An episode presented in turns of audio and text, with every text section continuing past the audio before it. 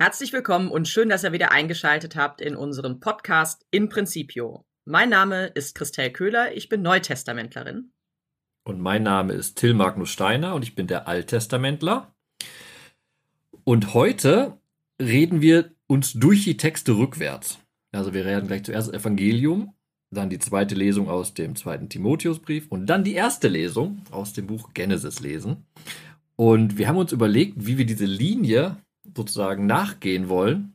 Wir gehen rückwärts und finden da aber trotzdem eine zunehmende Gewissheit in der Nähe zu Gott, obwohl er doch nicht sichtbar ist und doch greifbar wird und das eben interessanterweise, wenn man diese Linie rückwärts verfolgt, in zunehmender Gewissheit. Das hört sich jetzt sehr kompliziert an, das war kein guter Einstieg, aber ihr werdet bei der Diskussion merken, worauf wir hinaus wollen, hoffe ich.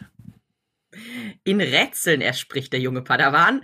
Aber gut, dass wir weder in Rätseln versuchen, die ganze Folge zu gestalten, noch rückwärts zu sprechen, sondern, wie gesagt, wir steigen ein mit dem Evangelium, Matthäus Evangelium, 17. Kapitel. Und wir sind in der Verklärungsgeschichte. Es ist so, dass immer am zweiten Fastensonntag ähm, die Geschichte von der Verklärung Jesu gelesen wird, jeweils aus dem entsprechenden Evangelium des Lesejahres. Jetzt sind wir bei Matthäus. Und wir haben da immer eigentlich eine gleiche Szenerie, das kann man schon so sagen. Matthäus hält uns an dieser Stelle vor Augen, wie es ist, wenn oder wie es ist, wenn man einen Ausblick, und zwar nicht irgendwie so in ganz ferne Zukunft, sondern quasi einen Jetzt-Ausblick in das erhält, was trotzdem erst noch kommen wird. Das hört sich auch kompliziert das an. Das war auch jetzt sehr, sehr kompliziert glaube, gesprochen. ich glaube, wenn wir den Text gucken, äh, wird es einfacher. Wir sind auf einem hohen Berg. Das ist auch dann nochmal der Anschluss zum ersten Fastensonntag. Ah, genau, das wollte ich gerade auch sagen. Jetzt habe ich dir das Wort weggenommen. Wir waren bei dem, auf einem hohen Berg bei der Versuchungsszene, wo eben der Teufel, der Widersacher, Jesus Christus als Gottes Sohn angesprochen hat, der auch jetzt seine Macht da entfalten soll. Und jetzt sind wir wieder auf einem hohen Weg, Berg. Wow, heute wird eine interessante Folge für alle hier. Auf einem hohen Berg. Aber jetzt geht es eben auch um Machtentfaltung, aber nun wieder anders gesprochen. Und wenn wir schon einmal über den Berg sprechen, dann müssen wir sagen, dass das quasi die Zwischenbergetappe ist. Es gibt die Berggeschichte mit der Versuchungsgeschichte letzte Woche, erster Fastensonntag. Es gibt die Berggeschichte heute. Und es gibt, die übrigens auch mehr oder weniger in der Mitte des Evangeliums ist. Und es gibt dann nochmal eine Berggeschichte ähm, ganz am Ende des Evangeliums, wenn es nämlich darum geht, dass Jesus seine Jünger in die Welt hinaussendet. Und diese drei gehören natürlich irgendwie auch zusammen. Und es gibt die Bergpredigt. Ja, es gibt die Bergpredigt. Wobei das ja so halb am Berg stattfindet. Ne? So ganz oben auf dem Berg wird es nicht gewesen sein, aber das sind Details. also, wir sind im Prinzip auf einem hohen Berg und auf dem hohen Berg sind mit Jesus gemeinsam noch Petrus, Jakobus und Johannes, also die beiden Donnerbrüder. Diese drei werden von Jesus aus der Menge der Zwölf und auch aus der Menge der anderen Jünger, die sich ja drumherum noch scharen, herausgerufen. Das ist tatsächlich ein nicht ganz unwesentliches Detail, weil diese drei hier nochmal eine Sonderstellung haben und eben mit eintauchen dürfen in jetzt ein Geschehen, was irgendwie so zwischen den Welten spielt und was eigentlich nicht so richtig erklärbar ist, könnte man eigentlich sagen. Denn Jesus wird verwandelt, so heißt es. Genau. Auf dem Berg Tavor, also für alle, die schon mal in Israel gepilgert haben, da wird es verortet, passiert irgendwie etwas, dass Himmel und Erde sozusagen auf einmal ineinander übergreifen und man weiß gar nicht mehr, wo die Szene jetzt wirklich spielt. Ist sie auf einmal alles in den Himmel gezogen oder ist es noch was auf der Erde passiert? Und das wird wunderbar erzählt durch ein schönes alttestamentliches äh, Bild auch, dass auf einmal das Gesicht Jesu erleuchtet war. Sozusagen Gottes Herrlichkeit sichtbar wurde in seinem Gesicht. Oder wie es dann auch noch heißt, und seine Kleider wurden weiß wie das Licht. Das Motiv begegnet uns dann auch nachher wieder am Grab, wenn der Engel erscheint. Der hat auch weiße Kleider. Man sieht also, hier bricht irgendwas Himmlisches auf einmal durch die Gestalt Jesu in diese Welt hinein. Diese Grenze verschwimmt. Und nicht nur das, dazu treten dann auch noch Mose und Elia. Zwei Gestalten, die kann man deuten als Verkörperung von Gesetz und Prophetie beziehungsweise die kann man auch als zwei weitere himmlische Gestalten deuten, die eben eine wichtige geschichtliche Bedeutung haben, die aber eben zwei Autoritäten sind, die nun an diese als Herrlichkeit erscheinende Autorität Jesus herantreten und mit ihm zusammen reden. Und nicht nur, dass plötzlich alles irgendwie wie Himmel aussieht, also es ist hell, das Gesicht leuchtet, äh, da sind plötzlich Mose und Elia. Nein, es kommt auch noch eine Stimme, die aus einer leuchtenden Wolke über diesen, über diesem, über dieser Personengruppe erscheint und aus der Stimme, äh, aus der Wolke erschallt die Stimme, dies ist mein geliebter Sohn, an dem ich Wohlgefallen gefunden habe, auf ihn sollt ihr hören. Der Text ist uns mehr oder weniger vertraut, denn wir haben ihn zuletzt gehört in der Taufgeschichte Jesu am Jordan. Mehr oder weniger wirklich wörtlich aufgenommen an dieser Stelle. Und damit haben wir eine ganze Reihe von Indizien, so könnte man sagen, die eben deutlich machen, hier bricht jetzt Gottes Wirklichkeit, hier bricht der Himmel mitten in diese Welt ein. Also das Verwandeln von Kleider und, und, und Gesicht, die beiden Gestalten des Alten Testaments, die hier plötzlich wieder aufleben oder sichtbar werden zumindestens und eben diese himmlische Stimme, die wirklich sehr deutlich sagt, was es mit diesem Jesus denn auf sich hat. Und es gibt ein Detail, was wichtig ist. Wir haben diese Worte, dieser ist mein geliebter Sohn, ja schon gehört. Jetzt wird der Satz aber fortgeführt. Auf ihn sollt ihr hören. Hier wird so Autorität gesagt. Und jetzt guckt euch ihn genau an, hört, was er zu sagen hat, daran richtet euch aus.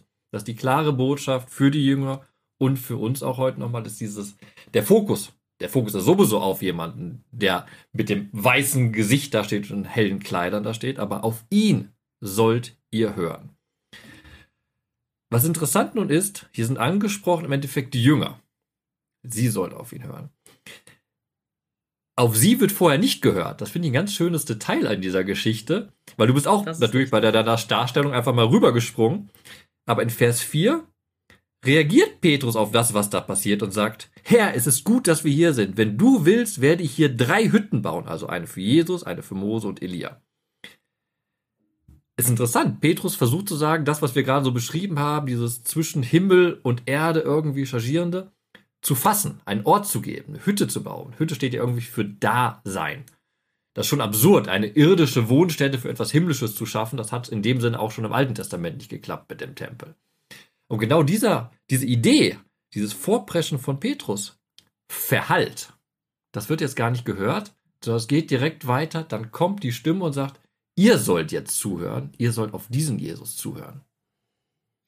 Ich habe das extra eben übergangen, weil ich finde, es ist wichtig, irgendwie erstmal so dieses Himmlische sich vor Augen zu führen.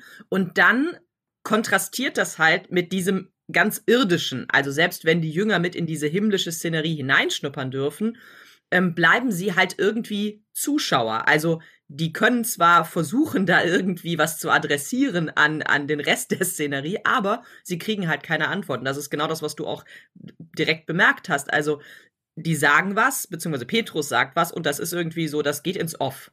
Und daran merkt man, dass an dieser Stelle tatsächlich zwei Welten und zwei Wirklichkeiten einander begegnen, die einzig und allein durch Jesus Christus verbunden sind. Und an dieser Stelle wird die Verbindung dann erst im Nachgang deutlich, wenn Jesus dann als also die, nachdem diese Stimme erschallt ist und die Jünger werfen sich auf den Boden und fürchten sich, das ist dann übrigens das Zeichen dafür, dass die Jünger verstanden haben, dann zumindestens, dass hier etwas geschieht, was außerhalb ihrer normalen Wirklichkeit stattfindet.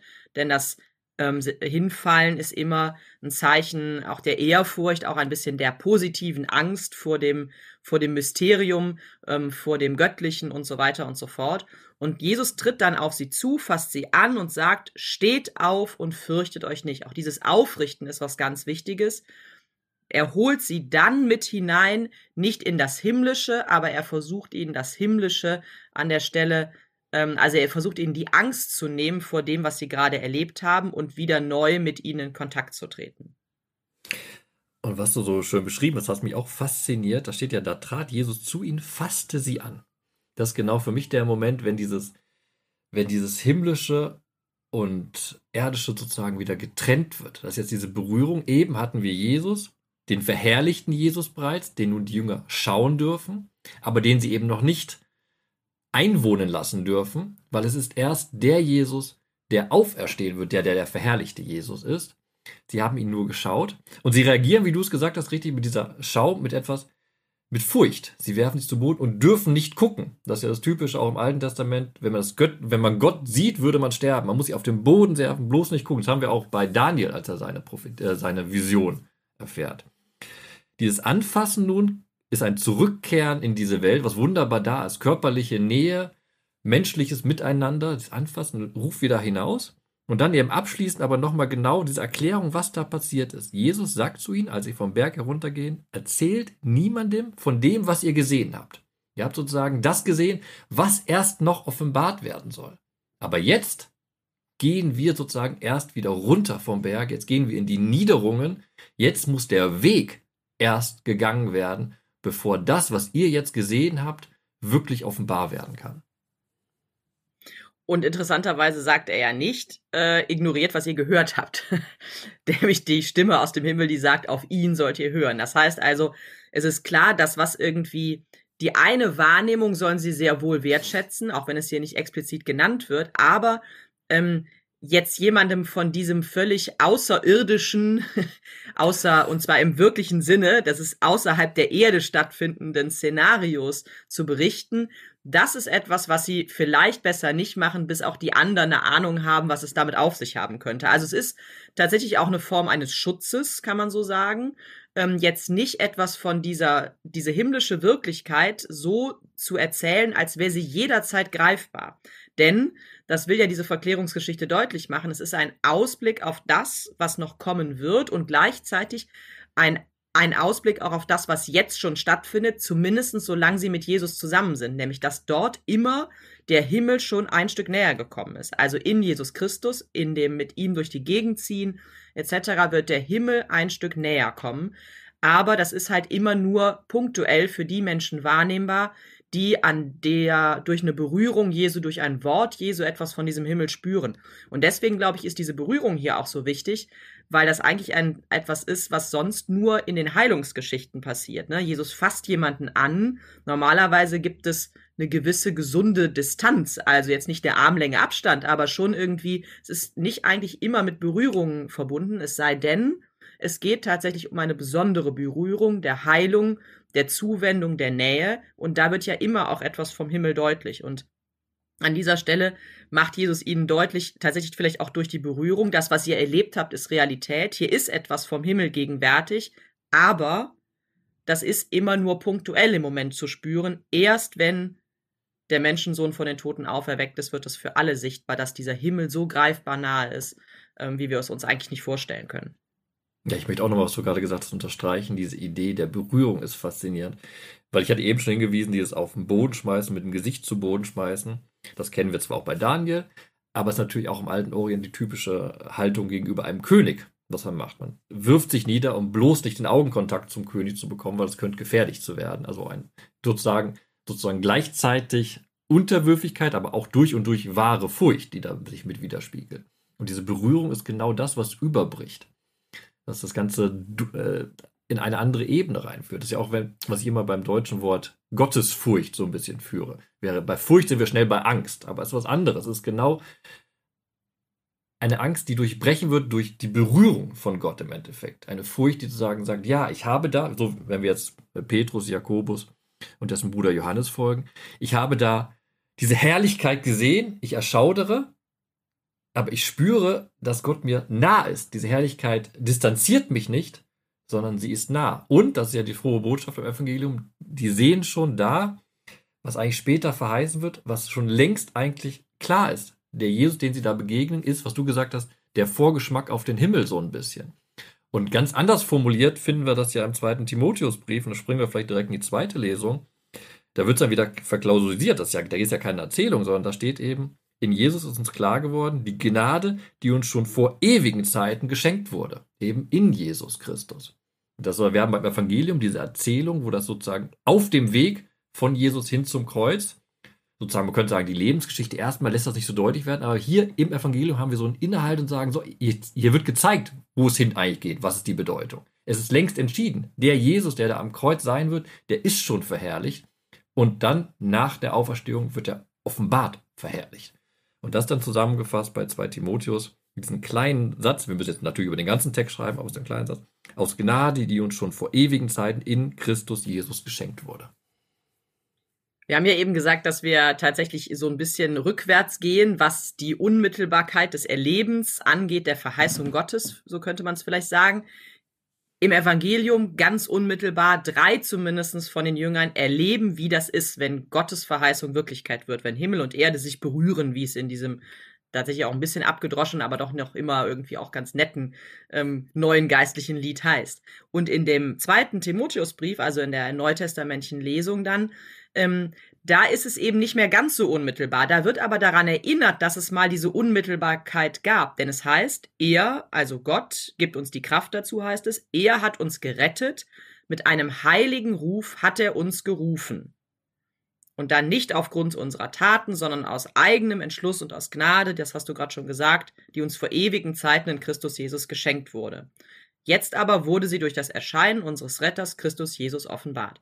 Das heißt, in dieser, der Text erinnert daran, dass ja in Jesus Christus dieser, dieser Ruf tatsächlich sich nochmal konkretisiert hat. Es wird eben hier auch vom Erscheinen gesprochen. Damit ist das irdische Erscheinen Jesus, von Jesus von Nazareth gemeint. Nicht das, was bei seiner Wiederkunft passiert, sondern indem Gott Mensch geworden ist in Jesus Christus, hat sich diese Unmittelbarkeit der Verheißung nochmal gezeigt. Aber dieser zweite Timotheusbrief, der spricht ja dann schon deutlich später darüber und sagt dann, das war auch Teil dieses Rufes, den Gott immer wieder an uns erneuert hat. Und der Ruf ist eben etwas, was nicht ganz unmittelbar ist, sondern etwas, was tatsächlich eine gewisse Distanz mit sich bringt. Das steckt ja auch in dem Verb schon drin. Also ich rufe über eine Distanz hinaus, sonst könnte ich mit jemandem sprechen wie eben in der Verheißungs Verklärungsgeschichte von Angesicht zu Angesicht. Also es ist dieser Ruf, den Gott auswirft, könnte man quasi sagen, um uns ähm, an seine Verheißung, die ja gilt von Anbeginn der Welt, um uns an die zu erinnern. Und das ist eben dieser heilige Ruf, den er uns schenkt. Hm, dieses Ruf ist genau das, diese Überbrückung der Distanz, die aber direkt in den Dienst nimmt und damit in die Nähe führt. Und während wir beim Evangelium eben ja auch darüber gesprochen haben, dass die Jünger sozusagen die Zuschauer sind. Ne, das ist eigentlich alles, was passiert, drumherum um sie passiert. Und in dem Moment, wenn sie eigentlich selbst handeln wollen, beziehungsweise Petrus handeln wollen, spielt das in dem keine Rolle, weil es geht um das Schauen. Es geht um diese Herrlichkeit, die da offenbart wird. Hier jetzt schon sind beim zweiten Timotheusbrief, sind wir ja auch schon im, im zweiten Jahrhundert sozusagen. Wir sind hier in einer Situation, wo Christentum sich etabliert hat wo Briefe geschrieben werden. Wir sind auch schon in der Zeit nach Paulus. Paulus lebt schon nicht mehr.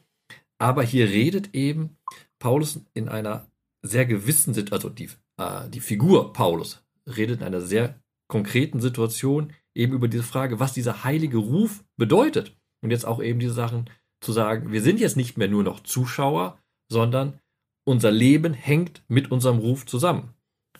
Die ersten Worte der zweiten Lesung sind nämlich schon geballt leide mit mir, also Paulus spricht zu Timotheus, leide mit mir für das Evangelium. Gott gibt dazu die Kraft. Und was ist die Situation? Die Situation ist, es wird erzählt, dass Paulus eben in Gefangenschaft ist in Rom. Er leidet für seine Berufung. Für die Verkündigung ist er im Gefängnis. Und in dieser Situation, eigentlich keine Mutmachersituation, ermutigt er aber trotzdem Timotheus, doch, glaub daran, Gott steht an deiner Seite, Gott gibt dir Kraft, deinen Glauben weiterzuleben, obwohl ich im Gefängnis bin. Das ist eben genau ein Vertrauen in die grundsätzliche Verheißung Gottes und auch in die Nähe Gottes, die immer da ist, auch in einer Situation, wo sie nicht unmittelbar erfahren werden kann, anders als im Evangelium, wo sie unmittelbar ist. Hier ist es eben nicht mehr so unmittelbar. Und was aber wichtig ist, ist eben, dass Paulus, weil er es unmittelbar nicht mehr erlebt, anknüpfen kann an die Unmittelbarkeit, die er einmal erlebt hat, nämlich den Ruf, der an ihn ergangen ist. Also der Pseudo-Paulus, der hier den zweiten Timotheusbrief schreibt, nicht der reale Paulus. Aber er weiß, ich habe das Erlebnis gehabt, Gott tritt mir unmittelbar gegenüber, er ruft mich heraus, er gibt mir einen Auftrag, das Evangelium zu verkünden. Und weil ich mich daran erinnern kann, kann ich diese Zeit, in der es nicht unmittelbar an mir sichtbar wird, diese Verheißung, kann ich die quasi überbrücken oder ich kann selber die Brücke auch schlagen. Also so wie Gott mit dem Ruf eine Brücke schlägt, so kann ich auch selber in mir das Vertrauen dem Vertrauen Raum geben, dass die Verheißung, dass die Zusage Gottes immer noch gilt, auch wenn vielleicht in dieser Situation sie jetzt nicht ganz so unmittelbar da ist. Und das ist ein wichtiger Unterschied, zwischen Evangelium und 2. Timotheus. Bei Evangelium sind wir ja mittendrin in der Jesusgeschichte, die sich entwickelt. Und das Evangelium am Sonntag hört dann eben auf, erzählt erstmal niemanden, bis der Menschensohn von den Toten auferweckt ist. Hier die ganze Kraft, die Paulus transferieren möchte zu, zu dem Timotheus im Brief und sagen möchte, halte durch, die basiert darauf, dass eben genau das passiert ist, dass der Menschensohn von den Toten auferweckt ist und dass darin die Christen erkannt haben, dass die Liebe Gottes sie in der Geschichte verwirklicht hat und dass daraus die Kraft für den Glauben und die Verkündigung entstehen kann. Und das ist genau ja die Pointe des letzten Satzes, dann auch des Lesungstextes. Dann haben wir ihn tatsächlich, es sind nämlich nur vier Verse, ähm, nicht mal mehr vier Verse, drei Verse, ihn auch ganz durchgelesen. Paulus erinnert nämlich dann genau daran. Er hat, sagt nämlich, er, Jesus Christus, hat den Tod vernichtet und uns das Licht des unvergänglichen Lebens gebracht durch das Evangelium.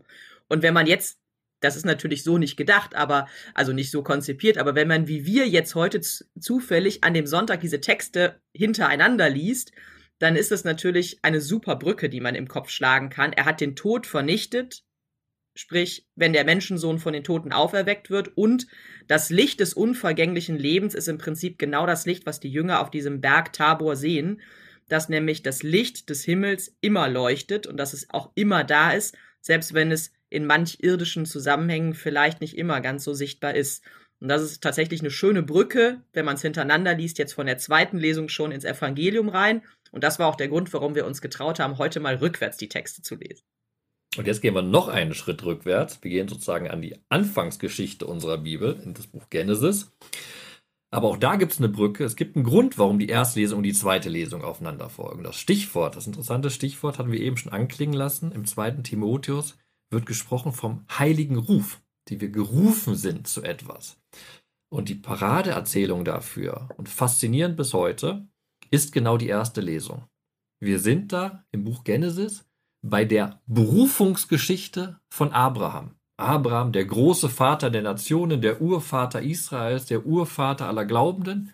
Dieser eine Abraham wird eben herausgerufen, und das hören wir direkt radikal am Sonntag, Geh fort aus deinem Land, aus deiner Verwandtschaft und aus deinem Vaterhaus. Also verlasse alles, was dir lieb und teuer ist, was dir Sicherheit gibt und folge nur meinem Ruf. Und so unmittelbar wie tatsächlich im Evangelium die Begegnung mit Gott ist, so unmittelbar ist in der in der Abraham-Geschichte eben die Verheißung dessen, was denn das Folgende auf das Folgen des Rufs oder das Befolgen des Rufes denn eigentlich mit einem Menschen machen kann. Denn es sind da ja drei große Verheißungen drin, die man, ähm, die dem Abraham zugesprochen werden und die natürlich der Ausgangspunkt für alles sind, was wir dann im, in den weiteren biblischen Kontexten eigentlich durchdeklinieren. Und weil du Kontext sagst, mache ich jetzt einen kurzen Exkurs um das zu, verdeutlichen, wie groß diese Verheißung ist. Weil die Bibel fängt an mit dem Heimatverlust. Heimatverlust in Bezug auf Adam und Eva werden aus dem Paradies rausgeschmissen. Dann die ganze Sintflutgeschichte läuft darauf hinaus, dass eigentlich die Menschheit vernichtet wird. Es braucht einen Neuanfang in Noah. Und jetzt, die Menschheitsgeschichte hat neu angefangen. Abraham oder Abram, wie er hier noch heißt, ist da. Er hat auch wieder das große Problem, dass er nun Heimat verlieren wird aber diesmal folgt nicht nun, dass die ganze Menschheit irgendwie vernichtet wird, sondern aus der Menschheit wird einer herausgerufen, der der Anfang für die Geschichte Gottes mit, das ist wichtig, nicht nur mit Israel ist, sondern der ganzen Welt, allen Menschen. Das sind genau diese drei Verheißungen, die hinauslaufen. Ich werde dich zu einem großen Volk machen. Das ist noch Israel begrenzt. Am Buch Exodus Anfang, Israel ist ein großes Volk und dann wird es ins Land hinausziehen. Ich werde dich segnen und deinen Namen groß machen. Groß machen ist jetzt die, der Kontrast zur vorherigen Geschichte. Im Turmbau zu Babel haben die Menschen versucht, sich selbst einen großen Namen zu machen. Hier wird jetzt gesagt, nein, der Gott, dieser eine Gott, er entscheidet, wessen Namen er groß macht, ein Verdienst. Und dann kommt das Entscheidende, ein Segen sollst du sein. das wird nachher definiert, in dir sollen sich alle segnen. Das heißt, aus dieser einen Gestalt, dieser einen Urvater, wird Segen für die ganze Welt entstehen. Und das ist genau wie aus Gott, aus einer, einer Person sozusagen Segen für die ganze Welt schafft. Und das ist jetzt überhaupt nicht intendiert, aber wenn man es genau sagt, wir haben doch diesen einen Jesus, diesen einen Menschen, der genau das ist. Er ist Segen für die ganze Welt. Und das Faszinierende dieser Geschichte ist ja, und das sagst du zu Recht immer noch und immer wieder, ist, Gott spricht all das zu Abraham. Er sagt, geh fort. Er sagt, ich werde dich zu einem großen Volk machen, deinen Namen groß machen. Du sollst ein Segen sein. Aus dir geht Segen hervor. Und dann heißt es, da ging Abraham, wie der Herr ihm gesagt hatte. Das ist im Prinzip die Urgeschichte von allem, wie Vertrauen in Gott und wie ein Vertrauen in diese ganz simple und gleichzeitig ja sehr, sehr große Zusage Gottes funktionieren kann. Das heißt, ein vielleicht wirklich, auch wenn der Begriff natürlich anders geprägt ist, eine Form des Urvertrauens in die Nähe und Verheißung Gottes, dass sich eben in diesem Abraham hier wieder oder Abraham, wie er eben noch heißt, widerspiegelt, ähm, der hört, der den Ruf quasi mitnimmt und sich von diesem herausgerufen werden, von dieser Aufforderung Gottes mitnehmen lässt. Ähm, in nicht einem blinden Vertrauen, sondern einem Vertrauen auf sehr konkrete Dinge, die Gott ihm anvertraut und Gott ihm verheißt. Auch wenn Abraham natürlich überhaupt nicht sich vorstellen kann, wahrscheinlich, was es heißt, ein großes Volk zu sein, einen großen Namen zu haben und jemand zu sein, aus dem selbst, also ein Segen zu bekommen und selber so zum Segen für andere zu werden. Ich glaube, das sprengt die Vorstellungskraft auch von Abraham an der Stelle. Aber er denkt sich, er vertraut darauf, was Gott hier sagt. Er geht mit und das ist eben tatsächlich ähm, der Ursprung all dieser Grundvertrauensgeschichten, die uns die Bibel immer wieder vor Augen führt. Genau, deshalb ist er der Erzvater des Glaubens. Und das nochmal, was du gesagt hast, möchte ich noch am Text deutlich machen. Es wird hier erzählt, dass Abraham nur gesagt wird, was er hinterlich, hinter sich lassen soll. Ganz deutlich werden die weltlichen Verbindungen erstmal alle gekappt. Und beim Lesen denkt man sich natürlich relativ schnell, Vielleicht erscheint dann Gott wirklich und zeigt so mit dem Zeigefinger in irgendeine Richtung, da geht's jetzt hin für dich. Aber nein, die Geschichte geht so, dass nur definiert wird, was er in der Welt verlassen wird. Dann wird eine sehr allgemeine Verheißung aufgemacht, die aber noch keine weltliche Sicherheit bedeutet. Und das ist das Spannende. Man denkt immer bei Abraham und der weiteren Geschichte direkt, ah ja, die große Verheißung, Volksverheißung. Und normalerweise hängt das immer direkt zusammen, auch mit der Landverheißung, dass Abraham ein Land haben wird. Aber hier wird erzählt, dass Abraham aufbricht, ohne dass ihm eine neue Heimat verheißen wird. Die Landverheißung erhält Abraham erst dann im Fortgang, wenn er in Kana angekommen ist, in Vers 7. Aber das ist nicht Teil dieser Berufungsgeschichte. Abraham bricht auf, allein vertrauend auf die Beziehung zu Gott. Und man könnte ja in gewisser Weise sagen, wenn man jetzt diese drei Geschichten, ob von hinten nach vorne oder von vorne nach hinten liest, dass es so ein bisschen ist, sind so drei Typen vielleicht auch von, von Glaubenscharakteren. Ne? Also was brauche ich, um Gott zu vertrauen, um auf ihn, mit ihm ein Stück meines Weges zu gehen? Ich finde viel spannender noch zu sagen, es sind ganz unterschiedliche Etappen meines Lebens oder Etappen auch eines Glaubenslebens, die sich in diesen drei Texten, wie wir sie am Sonntag zusammengestellt ähm, bekommen, die sich da drin widerspiegeln. Also mal braucht es tatsächlich irgendwie ein ganz konkretes Erlebnis, das mir wirklich deutlich zeigt, Gott ist da. Und diese Idee von einer himmlischen Wirklichkeit, in die wir alle schon hineingenommen sind, die ist Realität, so wie uns das Evangelium spiegelt. Und manchmal ist es vielleicht genau der Gegenpart, nämlich das tatsächlich ganz simple und doch nicht so simple Gefühl eines Urvertrauens, Gott ist da. Und egal wohin ich gehe, denn genau weiß er ja nicht, wohin er geht, der Abraham. Egal wohin ich gehe, Gott geht mit.